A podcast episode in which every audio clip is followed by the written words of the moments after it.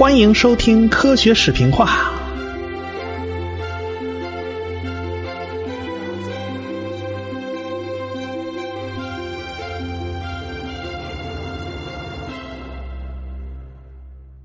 达尔文路过新西兰，就来到了澳大利亚。船到悉尼港，他一看，这地方还真有意思，明显比南美洲的感觉要好多了。周围景色优美，达尔文也很自豪啊！你看，这是我们不列颠人有本事吧？才管了几十年，就已经远远超过了西班牙人管理的南美洲。你看，南美洲都好几百年了，管来管去，他们也就管成那样，对吧？当时的悉尼已经初具规模了，是已经是个比较漂亮的城市了。不过那时候毕竟还是在草创期，城市也不太大。那现在悉尼可就不得了了嘛，人家奥运会都办过了，是不是啊？那是世界有名的好地方啊。达尔文呢，自然不会在港口待着，他深入到大陆啊，就来到了远离海岸的一片牧区。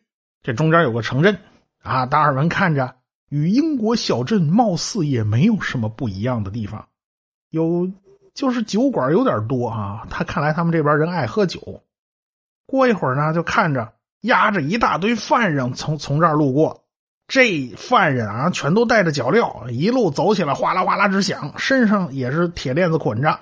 这一大堆人呢捆成一串这达尔文感叹呢：“要不这澳大利亚发展这么快呢？要想富，先修路啊！你看没有，人家是动用大批囚犯去修路的啊！这一个个都拿着铁锹呢，这都这可是强制劳动。”你看这一队犯人啊，全都是全副武装的士兵看管啊！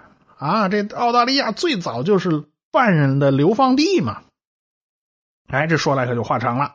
一开始英国人把犯人运到北美啊，后来人北美独立了，你不总不好再往过运吧？那就只能往澳大利亚运呐。这落脚点就在新南威尔士。开始这个地方啊是非常艰苦的一个流放地。你也可想而知啊，当时澳大利亚的粮食都是不能自己的，就是自己都供不了自己啊，全都要从呃雅加达呀，甚至英国本土往过运，那得多老远。后来啊，还发生叛乱，什么朗姆酒叛乱之类的。后来人呢就越来越多了，情况也就渐渐好起来了。很多犯人刑满释放，他们也就留在当地不走了。澳大利亚地方很不错呀。它不像啊英国本土那么挤，对不对？那那人多呀。但是很多自由移民人家不乐意，人家可不打算跟刑满释放的住在一起啊。于是他们就开始搬家，咱搬别处去算了。澳大利亚海岸线也很长啊，那有的是地方可以去，也有往内陆走的。后来一八二零年以后，英国就正经八百拿澳大利亚当殖民地了，他不再当做犯人流放地来对待了。达尔文到内陆考察呢，见了当地的土著。哎，他发现这这里的土著可比火地岛上那帮子土著要强太多了。偶尔还有几个人好像能听懂英语，啊，也没那么不开化。达尔文给了他们一个先令，他们还挺高兴。啊，这帮土人就停下来给达尔文表演投掷长矛。你别说，他们扔的还真准，三十多米以外挂一帽子，他们一标枪过去就能给扎中了。哎，他们都是好猎手，在草原上追踪动物、追踪人，那是一点都不含糊。当然，达尔文也发现啊，他们不盖房子、不种地、也不定居，就在草原上这么到处流窜。啊，有人白送给他们羊吧，他们也懒得照顾。你知道澳大利亚那会儿到处都是养羊的吗？他们就根本就不想养。当然，这也就不错了，他们没给杀了吃了，就就够可以的了。人家土著呢是有自己生活方式的。达尔文继续往内陆走，他穿过好几个不同的土著部落的领地，很多领地之间呢都被白人什么穿插分割啊，都给拉成一小块一小块的了。而且土著人之间还会不断发起战争，互相打仗。这达尔文就发现呐，这个酒精的引入对土著们有很大的影响啊，人口在不断下降。啊，这酒精能引起人口下降吗？那当然了。你看看我国隔壁邻居战斗民族，人家喝酒已经喝到不要命的地步了。他们是实现工业化的国家之中唯一一个人口预期寿命下降的国家啊！就这是跟酒脱不了干系的。当然了，澳大利亚土著人人口下降的因素有很多啊。达尔文就注意到了。即使是麻疹这样的病，对当地土著人也是致命的，婴儿死亡率非常高。环境的改变就导致野生动物也跟着减少啊啊！毕竟来了一大批野心勃勃的欧洲白人，那野生动物一减少，那土著们可就饥一顿饱一顿的。达尔文呢，他一路走过来，他看了这么多了，他也感觉到一种奇怪的现象，那就是。欧洲人去了哪里，哪里的土著人就要消亡，那死的太快了。不管是因为打仗还是因为疾病，从南北美洲到塔斯马尼亚到澳大利亚都是如此。啊，反正是欧洲白人一来，没多长时间，这土著人就死绝了。澳大利亚的动物呢，那是非常非常独特的，特别是大袋鼠。达尔文他们就想去找这袋鼠，可是这运气实在是不太好。这点儿背，他们上了草原，袋鼠啊一个都没瞅见。你别说袋鼠，就连一只野狗他们都没瞅见。不过呢，他们倒是在这一水坑里发现了鸭嘴兽。哎呀，这鸭嘴兽太好玩了，这东西让欧洲的博物学家们脑袋疼啊！你说它是个哺乳动物吧？它会下蛋？这哪有哺乳动物下蛋的道理嘛？你说它不是哺乳动物，可是人家会哺乳啊，人家孩子是喝奶长大的。你说这东西你算哪一科啊？这可麻烦了。达尔文他们就逮着一个啊，这打死了，还想做标本，但是一做标本吧，发现哎呀，这个效果不好。为什么呢？鸭嘴兽死了以后啊，头和嘴全都变硬了，而且会变形啊，它那形状与生前它就不太一样了，所以这个做标本的效果呢就打折扣。达尔文呢，也就在附近转了转，就再没往内部深入。要知道啊，澳大利亚是最小的一块大陆。你要说澳大利亚是个最大的岛呢，啊，它也没有问题啊。澳大利亚这块陆地形状还是比较平均的，东西南北它差不多，它差不多距离。哎，周围海洋的水汽要往大陆中心跑啊，非常非常困难，因此。澳大利亚周围这一圈环境不错啊，有草有树，中心就是戈壁沙漠，因此呢，这达尔文再往里头走啊，也没太大意思，就是沿着圈走一点就行了啊，这差不多了。达尔文倒是对这样一个新的社会啊很感兴趣，他在澳大利亚观察最多的还是人。澳大利亚当时是一个生机勃勃的大陆，你想啊，到澳大利亚来的也就这么三种人啊。一种是军队士兵，人家是来看着犯人的，对吧？还有一大波，毫无疑问嘛，就是被被人家看着的犯人，对吧？你不作奸犯科，能让英国当局这么大老远的给你流放到这儿来？那不可能嘛，对吧？一定是你有你有点什么特别的啊，你有点什么特别的本事，才让英国当局那么防范你。剩下再来的一大波，那就是冒险家。没有冒险精神，谁敢背井离乡往这贼窝子里头跑啊？流放犯人的地方可不就贼窝子吗？达尔文就观察到啊，一个人在澳大利亚艰苦奋斗干上一阵子，那赚出来的财富，那是在同样在英国艰苦奋斗赚出来的三倍。那三倍利润是非常诱人的，所以澳大利亚当时啊，上上下下最在乎的就是一个字儿钱。哎，人人都在谈这个羊羊毛啊，你有多少数量，现在卖多少价钱？哎，当地的奢侈品比英国贵，因为都是运来的嘛。但是食物便宜啊，人粮食便宜。但是澳大利亚当时社会矛盾也很突出啊，就是。一夜暴富的人呢，骄奢淫逸，他们和底层老百姓显然是两重世界。普通人和犯人之间也是相互提防。啊，头一天啊，这犯了个轻罪，还被你这儿鞭打呢。那第二天啊，放出来给你们家当佣人，你是不是觉得瘆得慌啊？你是不是觉得浑身不自在啊？万一这家伙夜里报复给你一下子，你怎么办呢？所以这个关系也不好处。达尔文呢，还关注经济问题呀。啊，全国上下都养羊啊，这澳大利亚羊毛呢是出名的，但是这玩意儿它终究有限。澳大利亚有丰富的煤和铁，将来还是发展制造业比较好。你看这达尔文还挺懂行啊，他哪能想到啊？一百多年以后啊，澳大利亚的羊毛啊、煤和铁都卖给中国人了。总之，前途是光明的，道路是曲折的。达尔文判定，澳大利亚将来一定是南半球的商业中心。现在看来啊，也大差不差吧，算他说准了。南半球本来国家就少啊，非洲南部和南美那都没戏啊，可不就看澳大利亚了吗？船呢就从澳大利亚出发，哎，这就已经进了印度洋了。下一站就是科克斯群岛，这是一个环礁岛啊。达尔文自然就是又一次深入的研究了环礁的构造。啊，他以及环礁与火山之间的关系，他自己的游记里边描述珊瑚岛和环礁形成的整个理论呢，大概就是在研究了这个岛以后。上次我们已经讲过这些理论，这次就不讲了。印度洋里面的岛屿就比较少，不像太平洋啊，有波利尼西亚呀、密克罗尼西亚、美拉尼西亚几个大群岛。而且呢，从亚洲大陆到澳大利亚这之间呢，还有菲律宾呢，还有印尼啊，这么一大堆的岛屿。哎，那太平洋这边岛屿是非常多的，印度洋里面岛屿相对就少多了。最出名的也就是马尔代夫比较出名，现在是旅游胜地了。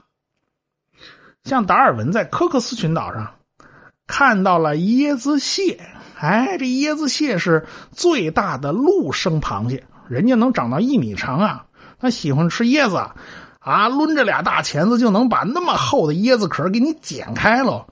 这东西的确是很有趣儿啊！达尔文就把科克斯群岛作为一个流浪物种的天堂。你想啊，科克斯群岛的位置啊，属于十三不靠，它离着澳大利亚和苏门答腊都很远很远啊，起码有一千公里。那么。岛上的动物、植物都是怎么来的？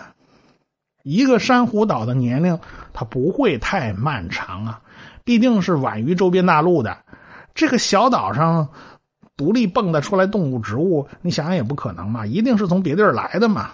那岛上的动物、植物是从哪儿来的呢？上千公里的大海，它怎么跨越呢？人家啊，人家是飘来的。你想椰子壳它为什么那么厚啊？那榴莲的壳子为什么长得像个吉利锤呀？这都不是偶然的，因为这些植物的种子都要在海上飘出去好远好远，要从这个岛漂流到那个岛，人家不长个厚点的皮，它行吗？它扛得住海水泡吗？这个科克斯群岛就是这些漂流物种的收容站。别说这些，达尔文他们还发现了。爪哇沿海的独木舟啊，那那坏了的没人要的，它居然都飘到科克斯群岛来了，啊，被海流就冲到这儿了。科克斯群岛的物种都是东南亚一带非常常见的这个物种，都是从海上漂流过来的。达尔文他们几个呢分析洋流的方向，就发现呢，这这洋流根本就不路过这儿，它要飘到科克斯群岛，不知道七拐八弯要拐多少个弯。啊，这根本走不了直线，说不定飘了三千公里都有，都不一定。科克斯群岛的动物就非常少了，鸟类多半是水鸟啊，那水鸟好办呢，它飞累了就停在水上嘛，在水上水上浮着嘛，啊，那半道抓个鱼也能对付是吧？陆生的鸟类那是一个都没有啊，那陆生的动物有没有呢？陆生动物啊，还真有。什么东西啊？老鼠，这个人到啥地方，这一般老鼠都跟着。那既然有老鼠，你是不是也要弄个猫来对付一下啊？啊，是，老鼠来了，这猫也来了啊，还有其他的，还有其他家畜，这都是人主动给带上岛的。岛上有一群马来人，他们是被奴隶贩子给骗来的，后来全跑出来了。啊，他们名义上是自由了，但是活的还是挺惨。啊，他们养了一堆家畜，这堆家畜都是他们养的。贝格尔号呢，已经出门都四年半了，所以船员们一个个都归心似箭，他们尽量就不在外边兜圈子了，最好是直接回家。你但是你别忘了啊，这贝格尔号是帆船呐，行走基本靠风，所以走起来是不可能直截了当走直线的。加上要沿途补给，因此想快它都快不起来。哪像现在核动力航母啊，出门溜达根本就不用靠岸，那真是说走就走的旅行。那贝格尔号它做不到嘛？从科克斯群岛出发，下一站就是南非。啊，这船必须经过好望角才能进入大西洋，然后从南往北纵贯大西洋才能回到英国。一八三六年六月三号，达尔文到了好望角，他就去拜会了正在此地观察星空的约翰·赫歇尔。赫歇尔家族声望很显赫呀，老爷子威廉·赫歇尔是天王星的发现者。也是一个出色的望远镜制造者，他们全家上下都是造望远镜的，啊，这赫歇尔老赫歇尔还搞过几次巡天观测啊。那巡天观测也就是把全天画好了格子，咱一寸一寸的全都给它记录下来。这玩意儿要是没有极好的耐心与毅力，那是干不动的。约翰赫歇尔是老爷子的儿子啊，这次他带着老婆和仨孩子。啊，全家是拉家带口就跑到南非来了。他跑到南非来观测南天的星云和星团。英国是看不到南边的天体啊，没辙呀，所以人家啊拉家带口就全跑到南非来了。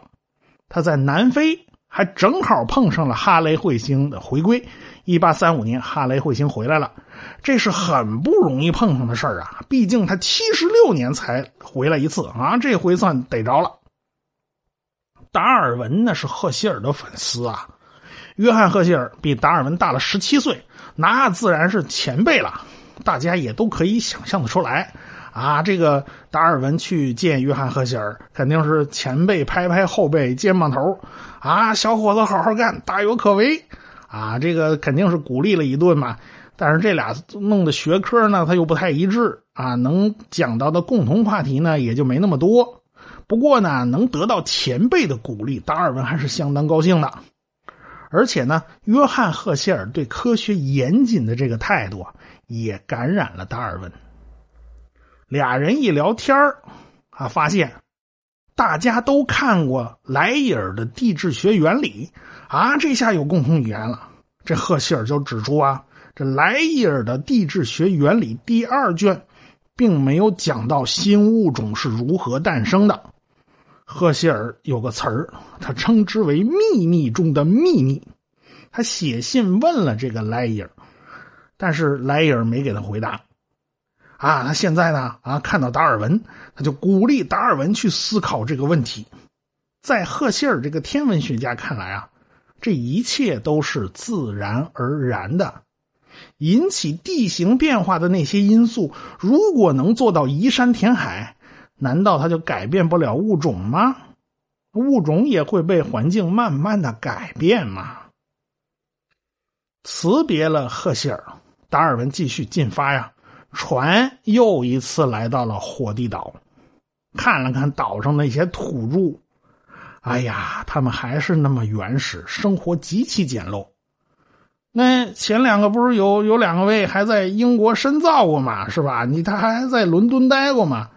现在再找这俩呀，一点都看不出来了啊！你说这曾经在伦敦住过，还会说英语，还会吃西餐，哎呀，还会穿西服打领带，这一点都看不出他们完全又变回原来的样子了。所以呢，这件事儿就引得达尔文一路都在沉思啊，他在想啊，人怎么差距就这么大呢？哎呀，他想起来我们的祖先。是不是曾经也是这样茹毛饮血呢？达尔文就不敢往下想了，因为这么想好像有点对祖先不敬啊，是不是？但是达尔文作为一个博物学家，他又憋不住，他不能不去想这些事儿。这到底是怎么回事这些个人是能够放到一个统一的解释里面去解释吗？好像在当时达尔文看起来还是很难很难的，因为差距太大了。那没办法呀，只好下一站继续进发呀。就下一站就是毛里求斯。到了毛里求斯，人家达尔文受邀去啊乡间别墅里的访问，这都是英国传教士啊。这毛里求斯环境还是蛮优美的啊。这达尔文在这儿呢，第一次骑了大象。哎呀，骑大象子这倒是很特别的体验。这岛上啊，就这一只大象，这大象走起来居然没声儿哎呀，你别看那么大个东西，重了好几吨，这比马强啊！这个这马走起来还有声呢。啊，这个毛里求斯。走过，再下一站就是圣赫勒拿岛。这岛啊，都是因为拿破仑才出名的。那拿破仑不就是被关在这个岛上吗？拿拿破仑被关在那儿，最后死都死在这儿了，他埋都埋在这儿了。所以那儿有个拿破仑的墓。达尔文住的地方呢，就离拿破仑的墓地不远。达尔文在这个岛上就见识到了什么叫做物种入侵呢？本来圣赫勒拿岛上有大片森林，一五零二年，羊被人引入到圣赫勒拿岛上，要不怎么说叫什么什么什么？这叫有好事者传载已入呢？是不是？那前无驴就是这么回事那叫物物种入侵嘛？哎，引入到了这圣赫勒拿岛上以后呢？这就出麻烦了，这羊就开始越来越多。到了八十六年以后啊，又英国航海家再到这儿来看呢，好家伙，这岛上羊已经多的都数不清了。过两百年之后，这森林就消失了，这四处游荡的羊啊和野猪啊，基本上就连拱带啃的就把这森林全都搞完蛋了。啊，你说这野猪是什么时候被引入这岛上的？好家伙，架得住这两个家伙来回折腾吗？而且，就这两个家伙还引得全岛上八个物种灭绝呀！像这种远离大陆的海岛，往往都住着很多本地独有的物种。这下倒好，我这一猪一羊的全给搞完蛋了。现在岛上有七百二十六种植物，只有五十二种是本地的，剩下全是外来入侵物种。